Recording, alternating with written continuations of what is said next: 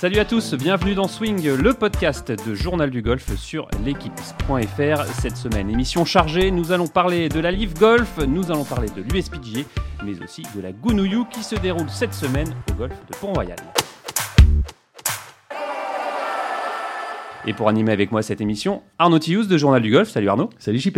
Et deux invités de prestige, Pascal Grisot, président de la Fédération française de golf. Bonjour Pascal. Bonjour. Et Sébastien Audou de Canal. Salut. Salut.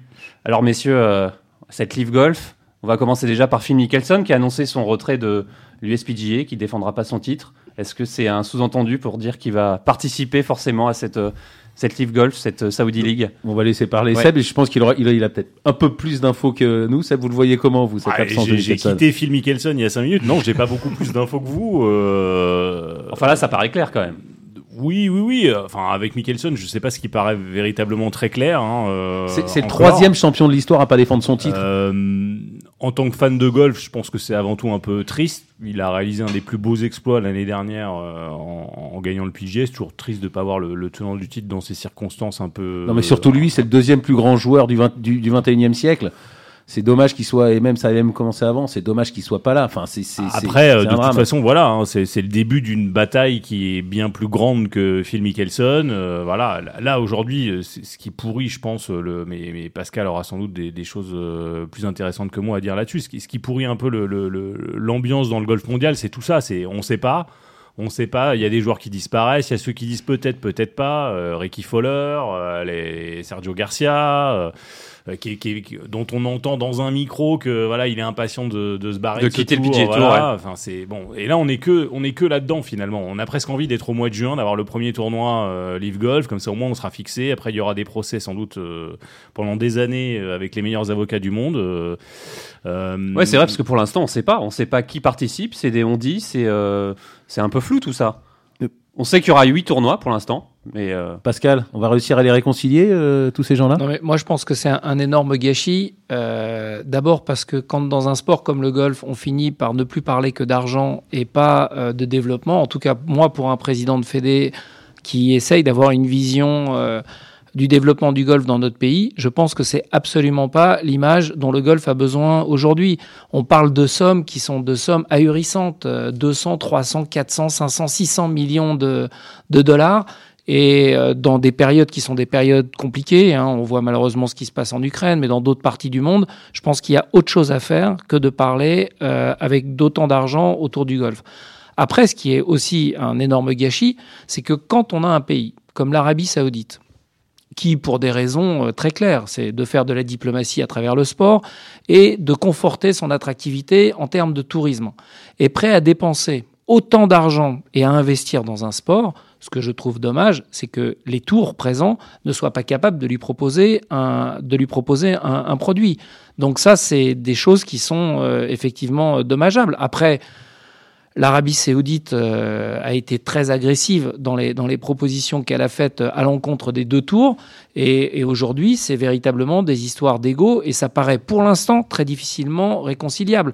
Ça va aller, euh, comme on l'a dit, devant les tribunaux, parce que euh, les Saoudiens ont l'intention de contester le refus des, euh, releases euh, qui a été décidé par, par et va, ça va se terminer devant un tribunal. Alors parfois, on a besoin d'aller devant le tribunal pour être obligé en off de commencer euh, des discussions. Et moi, j'appelle ces discussions euh, le plus, le rapidement possible, parce que on est en train de créer, je pense, des dommages importants euh, autour du golf. Et j'ai eu l'occasion d'être euh, euh, pendant deux jours à à Augusta et ça a été l'objet de, de toutes les discussions. Parce que euh, il faut pas oublier qu'il y a le golf professionnel et il y a le golf amateur. Et le golf amateur c'est aujourd'hui 99% de la machine. Et il faudrait pas qu'à cause de problématiques liées essentiellement à des problèmes d'argent et d'ego, on détruise l'image d'un sport qui n'a pas besoin de ce genre d'arguments, en tout cas dans un pays comme la France. Moi, à chaque fois, on me dit, mais vous avez un sport qui a une image euh, élitiste. Et, là, j'ai beaucoup de mal à expliquer que, euh, effectivement, quand on parle que de centaines de millions, euh, en priorité, c'est un peu dommage. Mais alors, quand vous voyez un joueur comme euh, Greg Avray qui, lui, euh, bah, le dit ouvertement, j'ai euh, demandé une invitation parce que bah, il me faut, euh, il faut que voilà, j'ai besoin d'avoir des opportunités de jeu. Mais il, a parfaitement raison. Lui, c'est un joueur professionnel.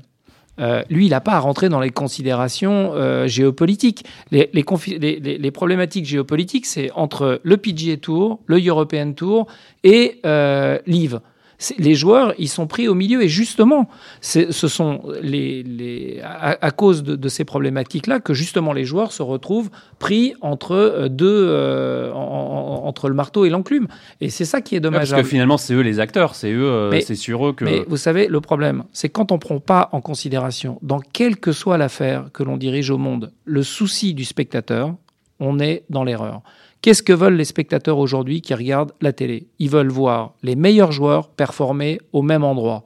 Or, ce qui s'est passé pendant le tournoi d'Arabie Saoudite, vous aviez un tournoi légendaire de l'AT&T sur le parcours de Pebble Beach avec des, fondations qui ont fait des efforts pendant des années pour pouvoir organiser ce tournoi. Donc le tournoi du AT&T, un tournoi sur le circuit européen et un tournoi en Arabie saoudite. Donc les joueurs qui avaient l'habitude d'aller jouer sur le AT&T, comme Dustin Johnson par exemple, mm. ont été joués euh, sur, en Arabie Saoudite.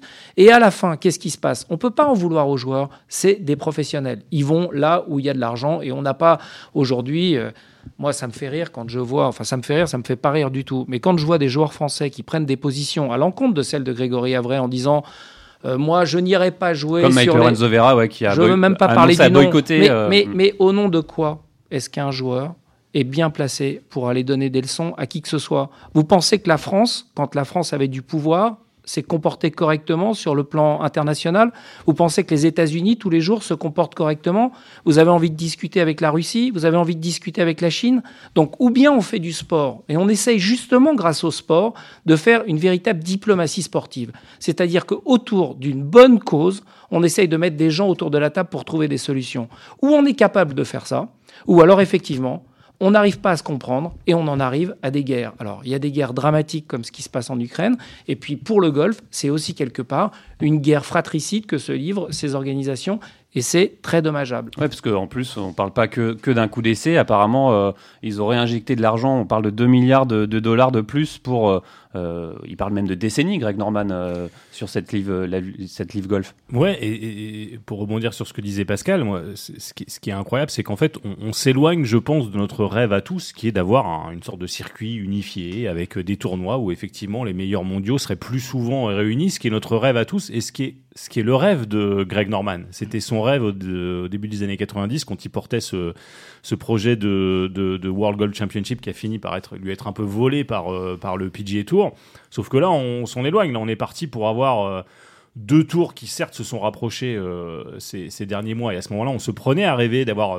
on voit ce qui se passe avec le, Scottish Open, par exemple. Voilà, on se prenait à rêver de voir plus souvent les meilleurs du monde réunis, peut-être des championnats du monde élargis, etc., etc. Euh, bah, finalement, là maintenant, il y a un nouveau tour qui se crée et qui va forcément créer de la perturbation, euh, qui va un peu euh, diluer aussi les talents entre les différents tours. Et je, crois qu'effectivement, le, golf peut difficilement sortir vainqueur. En tout cas, dans, dans l'immédiat, peut-être que dans 5 ans, 10 ans, euh, euh, le phénomène Live Golf aura poussé quelque chose de positif euh, in fine, mais aujourd'hui, on ne le sait pas. Mais surtout, est-ce qu'ils vont réussir à s'entendre tous ces tours-là quoi? Mais déjà, moi, ce que je voudrais dire, c'est que la Fédération française de golf est à 100% derrière les deux tours, c'est-à-dire le tour américain et le tour européen. Parce que contrairement au projet que défendent les, Saoudiens, pour lequel j'ai beaucoup de, respect, euh, les tours prennent en considération toute euh, la pyramide. Et avant d'arriver aux 50 meilleurs joueurs du monde, eh bien, il faut avoir des tours qui permettent l'émergence de jeunes champions. Et il faut des fédérations comme la Fédération française de golf, mais les fédérations de tous les pays, pour former les meilleurs amateurs, pour abreuver ces, circuits-là. Et ça, c'est une pyramide qui existe, qui est une pyramide basée sur la tradition, qui existe depuis des années, qu'on peut certainement améliorer, mais qu'on ne peut pas disrupter. Moi, j'ai eu la chance de rencontrer euh, M. Al Roumayan, qui est le numéro 3 d'Arabie Saoudite et qui est à la tête de ce projet LIVE. C'est quelqu'un euh, d'abord de brillantissime, il est quand même à la tête de la société Aramco, il est à la tête du fonds souverain euh, saoudien, et c'est quelqu'un qui réfléchit bien. et qui fait pas n'importe quoi. Et, et, qui, et qui fait évidemment pas n'importe quoi. Il est pour des raisons que j'ai expliquées tout à l'heure, ils veulent investir dans le golf parce qu'ils considèrent que c'est un bon moyen pour eux de pouvoir euh, conforter l'attractivité touristique de, de, leur pays. C'est juste dommage qu'on n'arrive pas à se mettre tous ensemble autour de la table et de leur trouver le bon produit qui va faire évoluer le golf un peu comme on en parlait tout à l'heure. Parce que quand M. Roumayan me dit mais vous, qu'est-ce que vous feriez? À mon tout petit niveau, je l'ai la solution. Aujourd'hui, vous avez trois tournois majeurs qui sont aux États-Unis. Alors certes, ils représentent 25 millions des golfeurs, mais trois tournois majeurs aux États-Unis. On a bien démontré avec la France que quand on a la chance d'accueillir un très grand événement comme la Ryder Cup, on ne parle évidemment dans le pays pendant toute la période de préparation, on n'a jamais parlé, grâce à vous, autant de golf, autant de golf qu'à l'occasion de la Ryder Cup. Donc quand on organise un grand événement où vous êtes certain d'avoir les meilleurs champions, ça aide à développer. Même le PGA Tour, il y a un intérêt parce que pour vendre ses droits télé très cher, il a intérêt à avoir beaucoup de monde devant la télé. Or, aux États-Unis, le golf, c'est un sport mature. Il va plus se développer. Là où il va se développer, c'est dans le restant du monde. Donc, il y a un concept des World Championships qui est un concept qui a été monté et qu'on ne comprend pas très bien parce que normalement, un championnat du monde dans chaque sport, il n'y en a qu'un. Nous, on en a plusieurs. On ferait mieux d'avoir des euh, Aramco Series sur les trois continents en dehors des États-Unis des tournois qui seraient co- sanctionnés par le PGA Tour et par le European Tour, des montants qui, par respect, devraient être en dessous de la dotation des tournois majeurs, parce que c'est pas parce qu'on a beaucoup d'argent qu'on peut faire n'importe quoi. Et à la fin, on fait la finale en Arabie Saoudite. Et moi, évidemment, monsieur, monsieur Roumayan me dit Mais Pascal, parce que vous, vous voudriez ce tournoi en France. Mais moi, je ne le veux pas en France. Moi, ce que je veux, ça fait 30 ans, 40 ans que je suis impliqué dans le golf, ce que je veux, c'est servir le golf et servir l'intérêt général. Moi, je suis prêt à le partager, ce tournoi. Si les Saoudiens, si le PGA Tour et l'European Tour nous font confiance, comme ils nous ont fait confiance pour la Ryder Cup, moi je l'accueille une fois tous les 4 ans, une fois tous les 5 ans. Ça serait bien ça. Hein. Mais et il vient en France, mais il va en Espagne, mais il va en Italie, mais il va aussi en Allemagne, il va en Afrique du Sud, parce qu'il faut aider les pays d'Afrique qui ont un potentiel énorme, et il faut aider aussi les pays en Asie où il y a un potentiel énorme. Et on fait ces tournois-là, et là après, nos amis saoudiens, ils s'éclatent ils font la finale de ces trois tournois, il y a un ordre du mérite, la finale de ces trois tournois en Arabie Saoudite, ils veulent mettre 100 millions, mais euh, il n'y a pas de problème, ça ne choquera personne. Et ça leur coûtera moins cher que ce qu'ils sont en train d'organiser, et ils auront une image beaucoup plus euh, favorable, en tout cas, que de vouloir disrupter. Parce que M. Roumayan m'a employé le mot de disrupter, et ça, je pense que ce n'est pas une bonne chose, parce que le golf est un sport extrêmement codifié, qui existe depuis des années, et on ne disrupte pas le golf comme on disrupte un certain nombre de métiers, euh, comme il a pu le faire à l'intérieur du PIF. D'ailleurs, vous parliez de, 100 millions, mais je crois que c'était 100 millions qui avaient été proposés à Jack Nicklaus pour aussi rejoindre le projet et faire le, à peu près le même boulot que, que Greg Norman. C'est indécent. Sébastien, ouais, un, avis Pascal, euh, Pascal il est chanceux, euh, Greg Norman. vous, avez euh, les contacts, il n'y en a pas, pas grand monde parle au PGA Tour, parle au European Tour, parle aux Saoudiens. Vous avez le projet? On en est où? Ça avance? Ils se parlent? Eux, est-ce qu'ils se parlent? Est-ce que vous arrivez à les faire se parler? Est-ce que ça avance? Non, mais d'abord, d'abord, moi je suis tout petit et je suis pas grand-chose. sincèrement, quand vous avez. Oui, mais quand on a la chance de parler à tout le monde, c'est déjà non, mais déjà plus que pas grand chose. Mais, c'est rare. Mais, mais, mais, vous, êtes, quasiment le seul parce que je pense pas que ce soit Pelé qui parle à tout le monde. Mais euh, donc c'est vrai que j'ai pu parler avec M. Euh, Monsieur Roumayan parce que c'est lui qui a demandé à me rencontrer euh, quand il a quand il a dîner avec le président Macron. Euh, j'ai la chance de parler avec Seth Vaux, qui est le, patron de, de, PG of America, parce que c'est un ami que je connais depuis longtemps. Euh, je peux parler avec Jay Manan, je peux parler avec le chairman du Tour, et c'est ce que j'ai fait grâce à mes amis de, de Rolex. Et, évidemment, moi, j'incite à ce qu'il euh, y ait ces discussions, parce qu'aujourd'hui, c'est pas en ne se parlant pas et en allant régler les histoires devant un tribunal que l'image du golf. Peut-être qu'un des deux va gagner. Quand vous allez devant un tribunal, il y en a toujours un des deux qui gagne. Mais moi, je m'en fiche de savoir qui va gagner. Ce que je ne veux pas, c'est que ce soit le golf qui perde. Donc, j'ai sensibilisé, comme j'ai pu le faire avec Christophe Muniesa, à mon humble, mon humble niveau. Maintenant, il y a toujours une question de timing pour arriver à, faire ces discussions. Et, j'espère qu'il va y avoir un moment où euh, euh, cette discussion sera possible il, faut savoir aussi que quand les Saoudiens vont chercher Greg Norman, je crois qu'il n'y a pas une personne qui est plus détestée par l'industrie du golf que Greg Norman. Donc quand vous allez chercher une personnalité comme ça, c'est sûr que ça crée des problèmes. Et Greg Norman a été un fantastique joueur. c'est aussi un homme d'affaires. Et quand il fait quelque chose, c'est rarement dans l'intérêt général. C'est beaucoup plus dans son intérêt à lui. Et moi, ce que je regrette, c'est qu'autour de la table, il n'y ait pas des gens qui aient une vision pour le golf des 20 prochaines années, ou au moins des 10 prochaines années. En tout cas, est-ce que vous pensez que cette interdiction des, tours de, refuser aux joueurs de, jouer ce, tournoi va durer longtemps ou euh, ces tournois-là Mais Vous savez, je, regardais parce que euh, c'est Christophe Mounieza qui m'a envoyé hier un article en 2008. Euh, le tennis a eu la même problématique, c'est-à-dire que un tournoi en Allemagne qui voulait s'organiser dépendait forcément de, l'ATP pour avoir la date et, et l'ATP ne voulait pas lui donner la date. Donc ils ont attaqué en disant que c'était une clause abusive et ils ont, et, ils ont perdu. Le, tournoi de, le tournoi d'Allemagne a perdu. Il y avait eu la, même chose aussi euh, dans les années dans les années 70 euh, où, euh, le, milliardaire américain Larian, c'est ça, c'était je, je, crois avec, la, avec, la voile. Non, dans le tennis, avait ah, payé aussi des, des, millions de dollars les joueurs pour faire un tour parallèle. Et Jimmy Connors avait été privé, puisque Philippe Chatrier était président de la Fédération mm. française et de la Fédération internationale. Jimmy Connors avait été privé de, de, de, Roland Garros et il avait, il avait gagné les trois autres tournois du Grand Chelem cette année-là. Et il n'avait pas pu jouer le Grand Chelem à, Roland Garros. Donc, sportif. voilà, ça arrive, ça arrive régulièrement et après ça repart normalement. Enfin, il faut construire. Mais il faut même construire même Arnaud, plus récemment dans le foot, avec la, la volonté de créer aussi une, une Super League avec euh, que les meilleurs clubs, quoi. Oui, oui, c'est sûr. Non, mais, mais à chaque fois, là, on s'en est bien sorti. Euh, sur le foot, en tout cas pour l'instant. Ils ont réussi à construire derrière. Espérons qu'il va ressortir la même chose du, golf, mais c'est sûr que pour l'instant. Mais en prenant, en prenant vraiment l'intérêt du consommateur à la fin. Dans n'importe quelle affaire, vous n'arrivez pas pour vendre vos produits, vous vendez les produits qui vont intéresser le consommateur. Et là, typiquement dans le golf, ce qu'on veut voir dans le golf professionnel, en tout cas, c'est les meilleurs joueurs performer au même endroit. Or, avec les tournois majeurs, on coche les cases. Souvent, avec le PGA Tour, on coche les cases.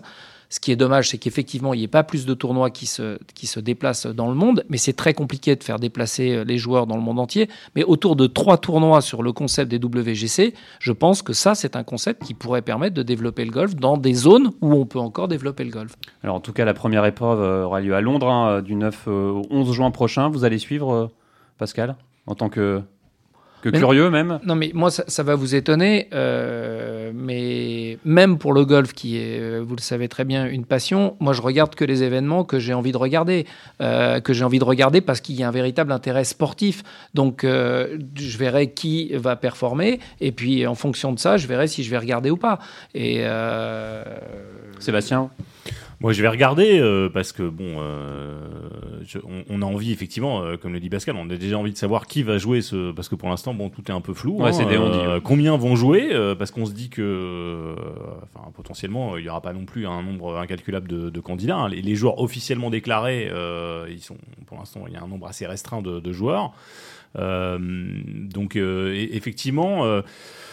Euh, bah, ça va être intéressant de voir comment tout ça se développe euh, au cours de l'été. Euh, mais là, on a effectivement l'impression qu'on s'éloigne de la solution. Alors parfois, il faut s'éloigner avant d'y revenir, mais en tout cas, pour l'instant, on, est, assez loin d'une solution. Il faut que chacun reste à sa place. C'est vrai que les tours aujourd'hui, et encore, je l'ai dit, d'abord, la Fédération française de golf est à 100% derrière les deux tours.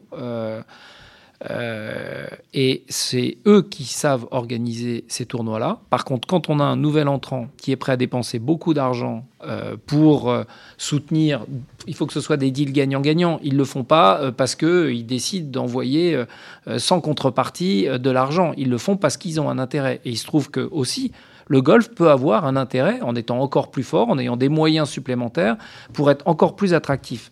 Bah, que les personnes se mettent autour de la table et trouvent une solution. C'était Lamar Hunt, hein, le, créateur du WCT World Championship Tennis, qui était en guerre avec l'ATP euh, à l'époque. Et puis hein, la guerre s'est terminée euh, un jour pour le bien de tous. Je, veux juste rajouter un exemple de guerre qui ne s'est jamais finie, c'est l'Euroleague en basket. Hein. Euh, c'est une guerre qui dure depuis plus d'une décennie. à un moment, ils s'étaient rapprochés. il y a des compétitions concurrentes. Aujourd'hui, on a des clubs en Grèce qui sont suspendus de leur championnat domestique et qui ne jouent que l'Euroleague. Enfin voilà, ça c'est le, contre-exemple d'une guerre qui tarde à finir et qui honnêtement pour moi, en tant que bah, grand bah, fan de basket, bah, oui, c'est vrai, basket. ce qu'on veut, c'est les meilleurs qui jouent les uns contre les autres. Euh, on n'y comprend plus rien. Il y a des compétitions officielles FIBA, euh, la, Basket Champions League. À côté de ça, il y a l'Euroleague. Euh, ça, ça perturbe les championnats domestiques. Enfin, c'est un gros problème qui ne s'est jamais réglé. Allez, place au jeu. Ouais, messieurs, on va parler de l'US PGA Enfin euh, majeur euh, qui se déroule cette semaine. Euh, sans, Sans le- français. Sans euh, le tenant du titre. Ouais, sans le tenant du titre, sans français, une première depuis 2013. Je suppose Pascal, quand on est président de la fédération, c'est un peu déplaisant de. de- Bah, moi, je peux que le regretter. hein. Et, et encore une fois, euh, c'est pas du tout que je veux botter en touche, hein, mais euh, c'est vrai que autant euh, sur les amateurs et, sur les amateurs, j'ai envie de vous dire, euh, je sais pas quel résultat on fera au championnat du monde, et, on, verra quelle peut être la responsabilité dans les deux cas du- d'un d'un bon résultat ou d'un mauvais résultat de, de la fédération, mais euh, autant sur les amateurs, on a la possibilité d'avoir non pas un contrôle, mais on sent qu'on est très important pour eux parce que si la fédération ne les aide pas, ils n'ont pas les moyens de pouvoir mener à bien leur carrière. Chez les professionnels, à partir du moment où euh, ils décident de passer pro, euh, eh bien c'est comme vous créez une entreprise, ils créent leurs propres entreprises et puis c'est à eux de, se prendre leur, destin en main. Donc là, évidemment, je, le regrette. J'espère qu'une nouvelle génération euh, euh, va arriver, une, nouvelle génération euh, qui sera euh, mieux préparée peut-être que les anciennes, mais euh, il ne faut pas oublier qu'on a eu, euh, enfin encore récemment, euh, les deux ou trois dernières années, des joueurs qui ont performé. euh, Je veux parler d'Antoine Rosner, je veux parler de, de Pérez, euh, qui ont fait les championnats du monde amateurs, de, de- les championnats pardon de, de, de match play et qui avaient très bien performé. Et puis là, effectivement, il y a un petit trou d'air. Heureusement, les filles sont là. Exactement, c'est ce que j'allais dire chez les, chez les filles. Pauline Roussin-Bouchard, Céline Boutier, ça, Agathe L'aînée, elles sont Agathe quatre. L'aînée, Agathe euh, L'aînée, quatre, c'est- Et Perrine Delacour, elles sont quatre sur ça, le. ça sur le cartonne. PGA. Ça, c'est chez, chez les filles, c'est le. Oui, et, on voit bien, on voit bien, euh, la fédération n'avait pas mis en place quelque chose de différent chez les garçons et chez les filles. Euh, les pôles qui existaient à l'époque, ils étaient ouverts aussi bien aux garçons qu'aux filles. Euh, et, pourquoi est-ce que ça produit une Céline Boutier, une Pauline Roussin-Bouchard? Pauline qui n'était pas dans les pôles, je dois le dire, mais qui a bénéficié du soutien de, de la fédération, mais qui souhaitait se- s'entraîner avec une structure privée. Mais en tout cas, on voit bien que euh, l'écosystème est elle-même, euh, qu'il a fonctionné chez les filles et qui fonctionne pour l'instant moins bien chez les garçons. Ben, il faut se poser les bonnes questions pour savoir pourquoi est-ce que ça fonctionne pas. Allez, en tout cas, euh, on l'a dit, hein, cette USPG sans Phil Mickelson, mais avec Tiger Woods, euh, Sébastien. Avec tous les meilleurs joueurs du monde. avec c'est- tous les meilleurs joueurs du C'est monde. le tournoi, c'est le tournoi Exactement, euh, où, où tous les meilleurs joueurs du monde euh, sont là, en tout cas le, le- le plus nombreux. Et Tiger Woods.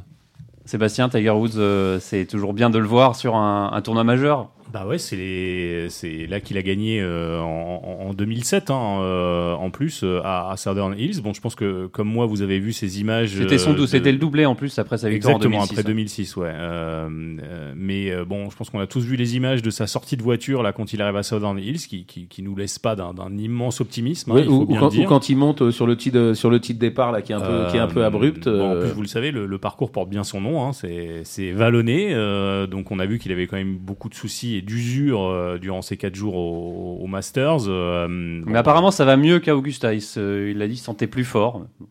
Bon, c'est que des, je, des je- mots. hein, je mais ne peux que, que l'espérer. Malgré tout, j'ai des- j'ai un, j'ai un optimisme assez euh, mesuré. mesuré, voilà, euh, concernant Tiger. Mais je suis évidemment ravi de, de le voir. Je pense que le, le- le monde entier et tous les fans de golf sont ravis de, de le voir disputer le tournoi. Ouais, une jolie, une jolie première partie. euh, Tiger Woods, euh, Rory McIlroy et, et Jordan Spieth.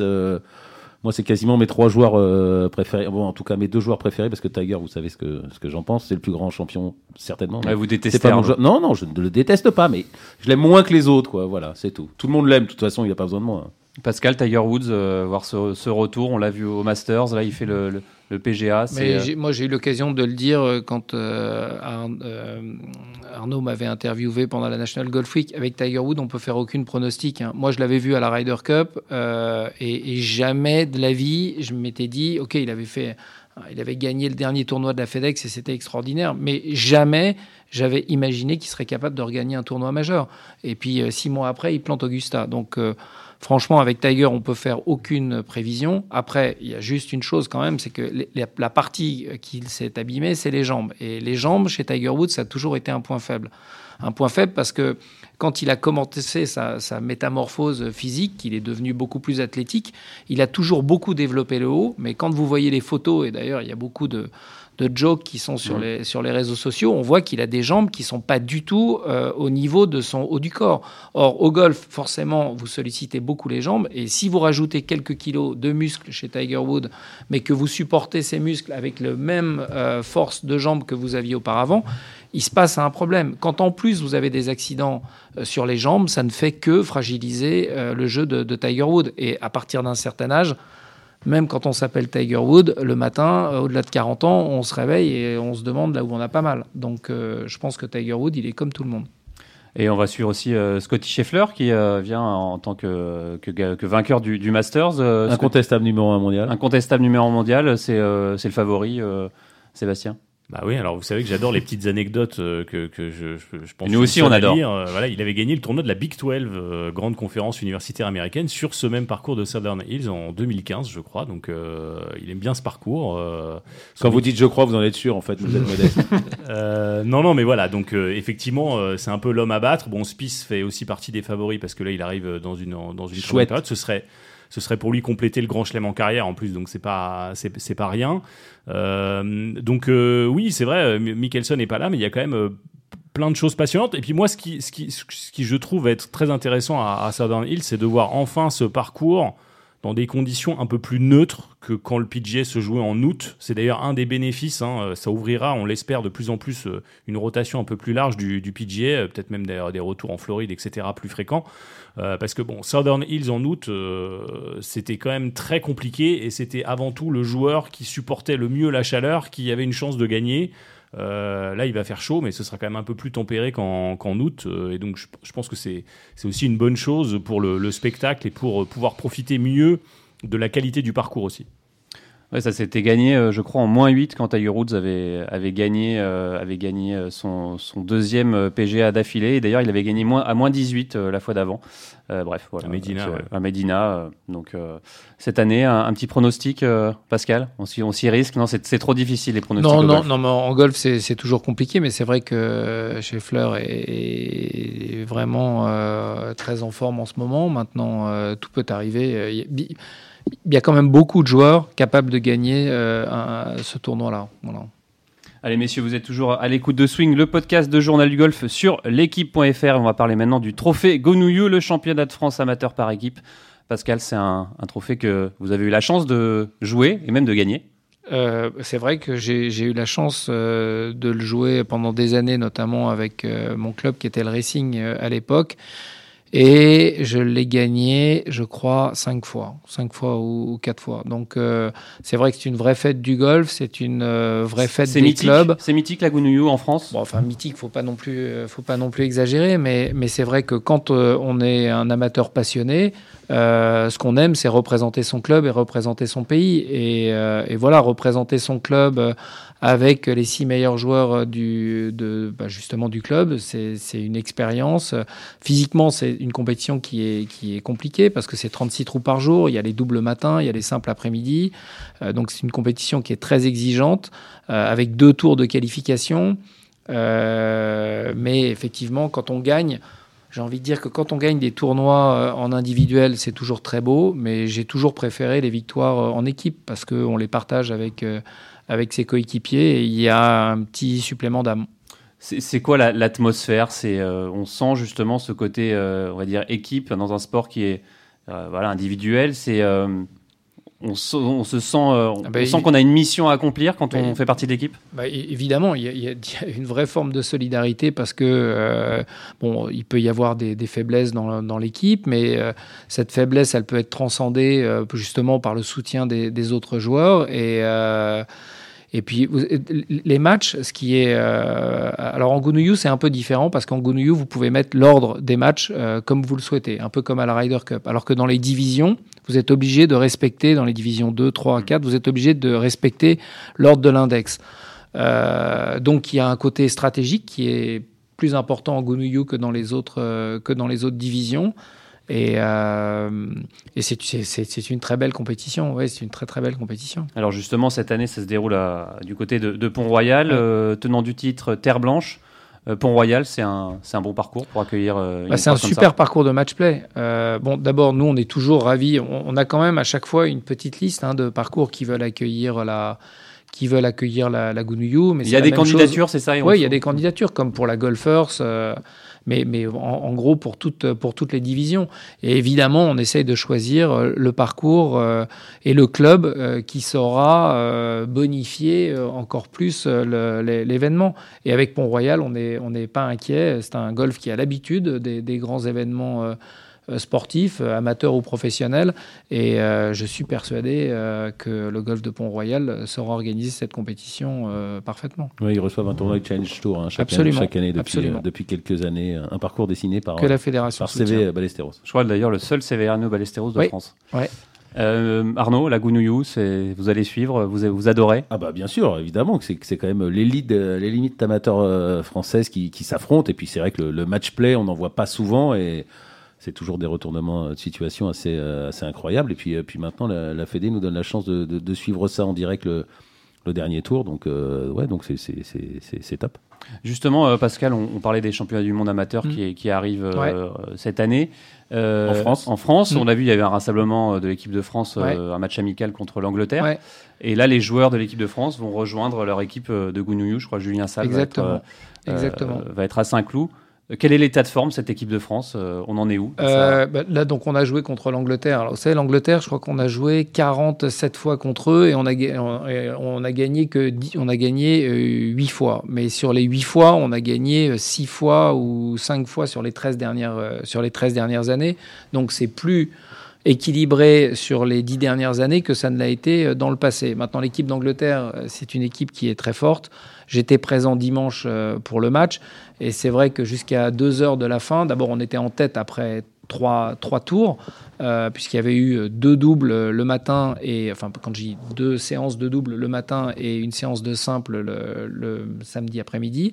Et après ces trois séances, on était en tête d'un point, et puis ça a basculé dans les deux dernières heures et on, s'est fait battre euh, par les Anglais. Mais un, euh, le format est totalement différent. Là, vous aviez huit joueurs, les championnats du monde, c'est trois joueurs. Et, euh, et moi, je fais confiance aux équipes euh, qui préparent nos joueurs. hein. Julien Salle qui est, en forme, euh, d'autres joueurs qui... Julien Salle, je parle de lui parce que c'est notre meilleur joueur français pour l'instant et, et a priori, évidemment, il sera sélectionné. Pour les autres, il y a encore de la bagarre dans les, dans les sélections. Mais, mais après, vous savez, tout, est dans le détail. Et, je pense que la préparation de- des championnats du monde, euh, qui a été mise en place par le capitaine Antoine Delon, est une bonne préparation.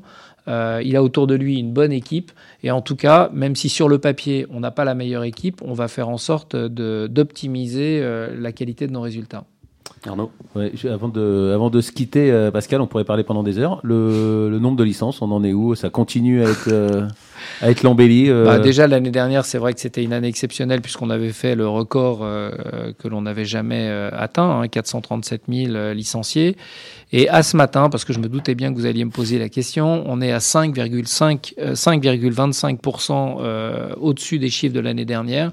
Euh, et et j'avais envie de dire que l'année dernière, on était dans une situation qui était euh, un peu différente parce que même si on n'était pas confiné dans le troisième confinement, on ne faisait pas les compétitions. Donc on pouvait se dire, c'est vrai que euh, c'est bien qu'on prenne de l'avance, mais cette avance, elle va diminuer. Or, depuis les deux semaines où on a du beau temps, on avait tendance avant à diminuer notre avance, qui a été jusqu'à 10%, mais elle tendait à diminuer jusqu'à 4,5.